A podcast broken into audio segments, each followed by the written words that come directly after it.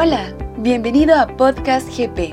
En este espacio, Guatemala Próspera te comparte historias, entrevistas y contenido para que llenes tus oídos, mente y corazón de buenas ideas que te invitarán a fortalecer tu vida y tu liderazgo. Mi nombre es Yasmín Di Mayo y hoy te acompañaré por un viaje a tu interior para analizar uno de los temas más estigmatizados, uno de los sentimientos que menos reconocemos pero más experimentamos, el miedo. Primero quiero que recuerdes la última situación que viviste en la que sentiste miedo. Puede haber sido en una situación familiar, al decirle a tus papás que no querías estudiar la carrera que tanto querían que estudiaras, o al decirle a tu novia que querías romper la relación o puedes haber sentido miedo en una situación laboral, tan simple como estar en desacuerdo con tu jefe, o al no saber si llegarías a cumplir las ventas del mes, o si los clientes que tenías están pasando un momento difícil y no sabes si seguirán el próximo mes. El miedo viene vestido de muchas formas, pero es importante comprender que miedo no es sinónimo de fracaso. Aprender a gestionar nuestro miedo es la base del éxito. Y es que a gestionar nuestro miedo se aprende, experimentándolo y analizando las lecciones que hemos aprendido. ¿Te atreviste a hablar o no? ¿Qué pasó porque hiciste o dejaste de hacer algo que tu corazón te dictaba? Imagina que te has entrenado hasta convertirte en general del ejército. Has pasado por tus más grandes temores y los has ido venciendo uno a uno. Pero ahora te mandan a la guerra y de ti y de tu gestión del miedo dependes no solamente tú, sino un pelotón completo al frente de la batalla.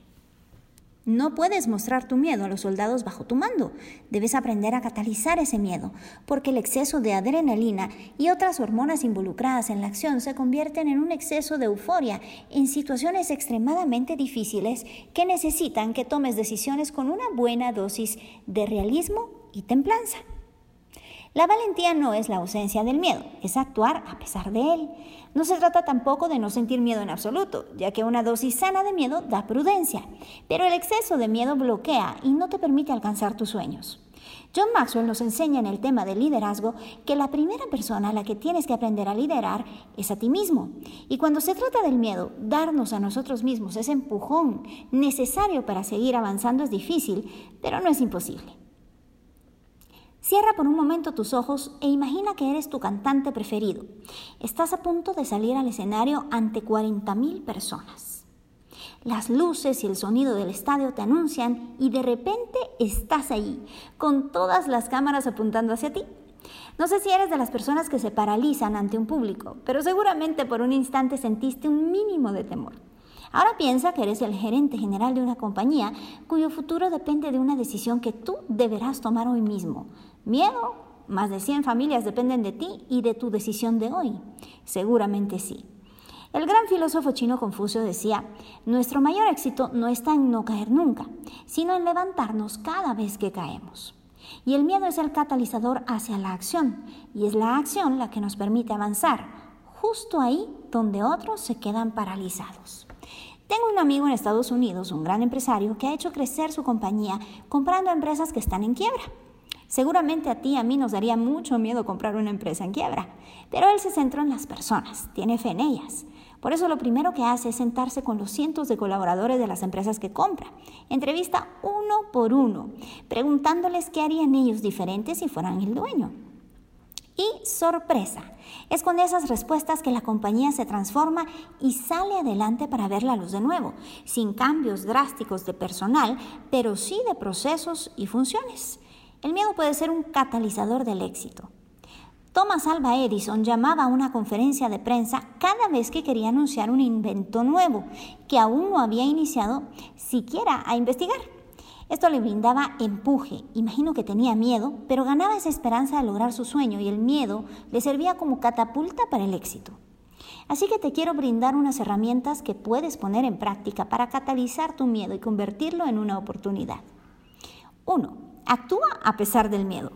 Piensa, respira, detente, haz un plan y actúa. No dejes que el miedo te paralice. Toma el tiempo necesario para reflexionar y no actuar impulsivamente, pero tampoco te detengas en el camino mucho tiempo más del necesario. 2. Busca consejo en personas cuyo testimonio de vida te han demostrado que han sabido enfrentar sus miedos y salir vencedores. No busques a personas que te detendrán, porque su temor es demasiado paralizante. Busca a los optimistas, a los que no se detienen en el mundo de los sueños tampoco, sino que basados en su realidad actúan y toman los riesgos necesarios. Si algo de lo que has planeado no funciona en el plazo inmediato, levántate y síguelo intentando. He sabido historias de grandes emprendedores que han tenido que volver a empezar más de 16 veces porque cada uno de los negocios que ponían no funcionaba. ¿Se imaginan que a la quinta vez de poner negocios que no funcionaban, las personas seguramente los criticaron, dijeron que no servían para eso el emprendimiento, que ya habían perdido demasiado y que desistieran? Y probablemente habían perdido cosas materiales pero se las ingeniaron para no perder la esperanza y seguir a pesar del miedo, tomando pasos de acción que al final demostraron que son unos vencedores. Del miedo surgen las grandes oportunidades. Joey Mangano se divorció y quedó al cuidado de sus tres hijos y su madre. Teniendo que encargarse de llevar el sustento a su hogar y además del cuidado de su familia, limpiando y cocinando, Joy inventó el Miracle Mop, un trapeador milagroso y mucho más práctico que el usual. Vendió sus muebles y logró pagar para un anuncio en televisión en el que incluyeran a su Miracle Mop dentro de las ventas ahí.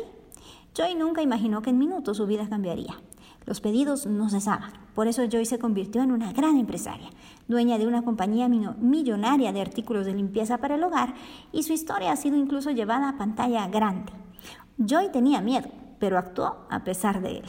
Así que te invito a tomar riesgos, a ver oportunidades donde otros ven problemas y a luchar por tus sueños. Aunque el camino sea largo, no te detengas.